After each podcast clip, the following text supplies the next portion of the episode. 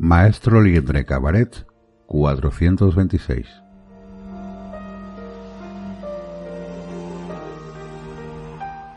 El cuento de Cenicienta.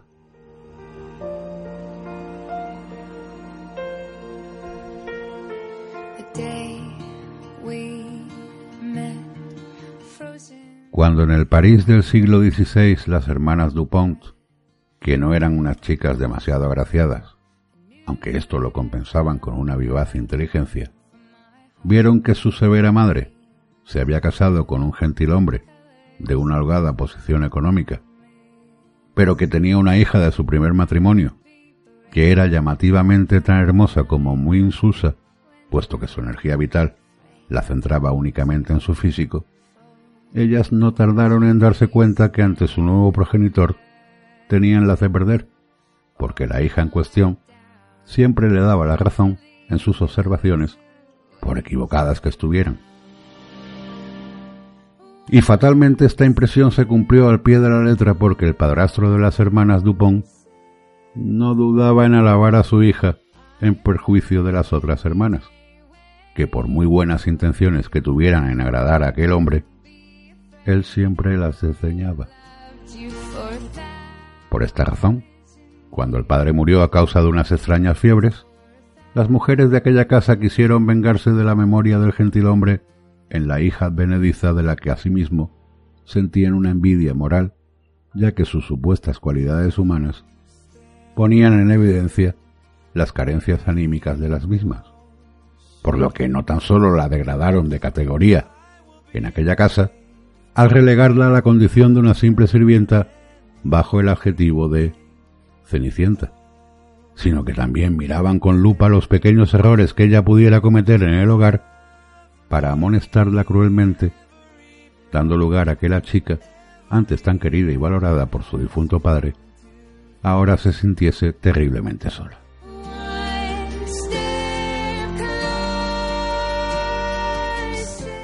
Un buen día, llegaron a casa unas invitaciones para el baile de la corte del rey, y las hermanas Dupont se apresuraron a adquirir magníficos vestidos para acudir a la fiesta, con la pretensión de seducir al príncipe, y que éste las amara incondicionalmente, que sería una forma de evadirse del ambiente frío y hostil que se había ensoñoreado durante tantos años en su ámbito familiar, auspiciado tanto por su madre como por su padrastro. Mas cuando ellas llegaron al suntuoso palacio subidas en una carroza, no sospecharon que la llamada Cenicienta en la cocina de la casa entraba en un estado de ensoñación y creyó ver a su hada madrina, que no era más que un arquetipo de su inconsciente, quien le dio a entender que se valiera con los recursos que tenía a su alrededor para casarse con el príncipe, si quería salir de aquella prisión doméstica. Las cosas podían cambiar si uno se lo proponía. De manera que la sosa Cenicienta consiguió llegar a palacio, bailar con el deseado príncipe y traspasar algunas vicisitudes, sea con la hora de vuelta a casa o con un maldito zapato de cristal, por fin alcanzó su objetivo que por supuesto era casarse con el guapo príncipe. Sin embargo, el matrimonio fue un fracaso, porque el príncipe no tan solo tenía varias amantes, que se lo hacían pasar mejor en la cama que su legítima esposa, con números sadomasoquistas,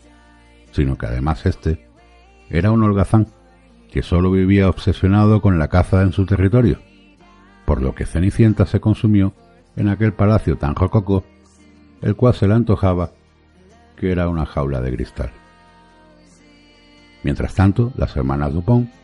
se casaron con unos nobles muy avispados en los negocios de ultramar, y vivieron próspera y muy felices.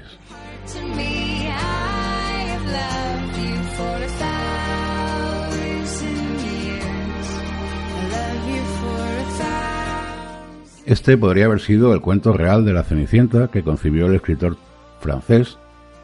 Charles Perrault en el siglo XVI, que era un autor dedicado a la poesía galante, y el padre literario de Piel de Asno, La Bella Durmiente o El Gato con Botas. También trabajó en diversos ministerios en la corte del rey Luis XVI y bajo la influencia de un eminente político ingresó en la Academia de la Lengua Francesa, Si dicho autor hubiera vivido en la actualidad, en una época en la que es evidente que se ha agotado el modelo sociocultural, el cual se ha apoyado en unos cánones tradicionales, es muy posible que ahora Perrault podría estar influido por el pensamiento francés de finales de los años 60, llevado a cabo por el filósofo Jacques Derrida, llamado deconstrucción, el cual surgió después de el estructuralismo lingüista. El lenguaje se estructura en niveles, el cual consiste en contravenir, desmontar y revisar el discurso tradicional, sea de una teoría o de un cuento. ¿Qué os quiero decir con esto? Pues que en este caso Perrault hubiese escrito su Cenicienta desde otra perspectiva y la historia hoy en día tendría otro sentido más certero. Evidentemente Disney no nos cuenta la última parte del cuento en sus películas, claro. Vivieron felices y comieron perdices. Normalmente los cuentos de Disney siempre acaban así. Pero bueno, vamos a lo que vamos. ¿De qué sirve revisar y corregir el canon de un relato? A mi modo de ver, de mucho, sobre todo para ir en busca de la verdad. Porque el habitual discurso moralizante en un relato que ha imperado hasta ahora, pues en realidad ha sido muy simplista y superficial ya que forma parte de un marketing popular que tiene sus raíces en un pasado tan lejano como jerárquico, el cual ni ha sabido ni ha querido reparar en el trasfondo de la cuestión, de una problemática humana, como es el cuento que nos ocupa. Las hermanas Dupont, sí, maltratan y hacen sufrir a Cenicienta porque antes ellas lo han pasado mal debido al injusto trato que han recibido de su padrastro en plena adolescencia a subir este en un pedestal a su hija natural que le hacía minusvalorar a las otras. Para medir la altura en la que está uno, pues se toma como referencia desde la pequeñez, en este caso moral del otro. Sin embargo, ya sabemos lo peligroso y falso que es magnificar a alguien en un pedestal, porque quien está arriba inevitablemente llegará el día en que vendrá otro sujeto que vea las cosas de otra manera y echará a golpes, con críticas, a quien esté subido allí. Luego, desde otra óptica distinta al esquema moral de este cuento, es que para mí las verdaderas protagonistas del mismo son las desgraciadas hermanas Dupont, que son las que exteriorizan el conflicto familiar, que no deja de ser muy humano. En cuanto a la boda de Cenicienta con el príncipe, ella, al ser incapaz de profundizar en nada, se equivocó al dejarse deslumbrar por solo la estética de las apariencias reales, que contrastaban con una desagradable realidad subyacente. Una equivocación que todavía hoy en día cometen muchas personas en la vida cotidiana.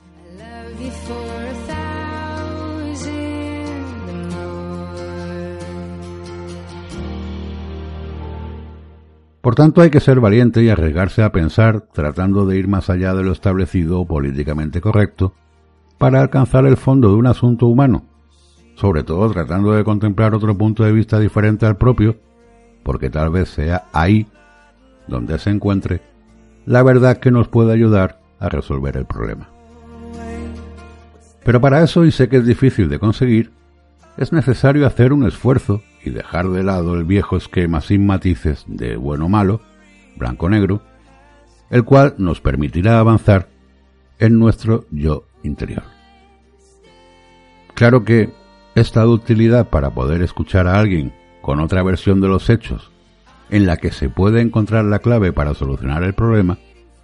tropieza con un serio escollo, que es el narcisismo que se agazapa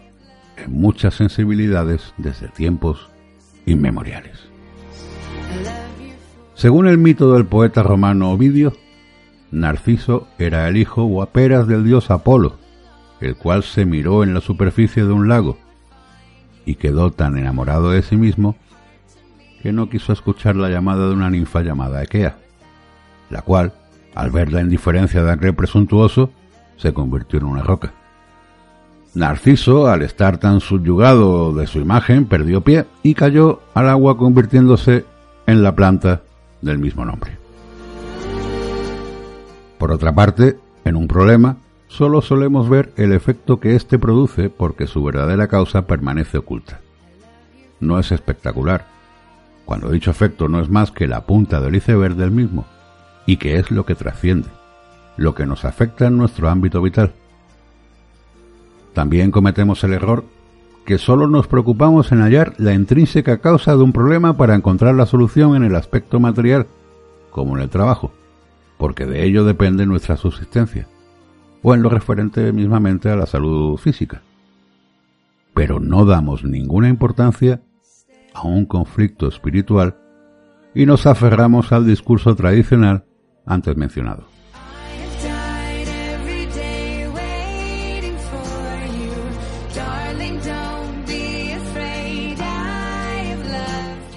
No obstante, tengas en cuenta que el hecho de pensar sin prejuicios es un movimiento mental que aunque no ande en línea recta, tenemos que olvidarnos de la autopista sin obstáculos, jamás se detiene y que nos indica que la última palabra en la vida, en el saber, no existe. Si fuera así, todavía hoy estaríamos en la edad de piedra.